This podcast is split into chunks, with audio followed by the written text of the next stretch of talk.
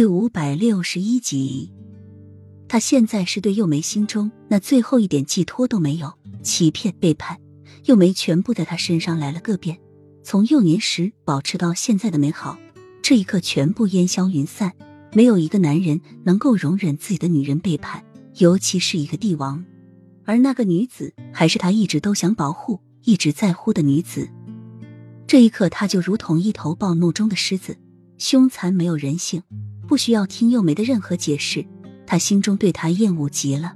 双手一用力，嘎吱就传来幼梅脖子被拧断的声音。幼梅垂死挣扎的瞳孔依旧还睁着，就这样赤身溜体的死在了齐盛瑞手上。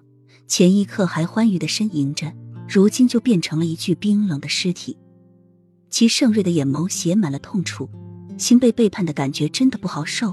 直到这一刻，他才明白他错的是多么的离谱。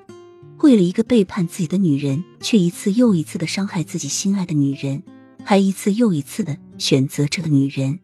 雨涵、洛英这两个女人都在他心上烙下了不可泯灭的印记，也是他伤害最深的一个。尤其是雨涵，还因为他死了，雨涵再死的时候一定会痛恨他吧？他现在也很痛恨自己，如果可以，他恨不得杀掉自己。一世英名的他，竟会被一个女人牵绊住。他什么时候变得这么没有用过？洛英给他选择，他不要，给了他两次，可是他还是放弃了，就是因为又没在他小的时候给他希望过吗？就因为这样，他放不下，所以继续又伤害了洛英的心。洛英不相信他是对的，因为他错误的将两者放错了位置，早该放弃的却一直抓着不放，不该放弃的却总是一而再再而三的放手。他在心里问自己：他真的爱雨涵、洛英吗？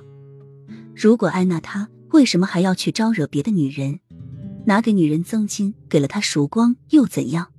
他可以把一切都给那个女人，唯独不应该把对雨涵、洛英的爱给幼梅。他过分的宠溺幼梅，过分的信任她，才导致如今的结果。他以前一直袒护幼梅又如何？他做了那么多的错事，他一再的原谅又如何？他早该在幼梅放下第一个错误的时候清醒。他为什么要原谅他？为什么要被他感动？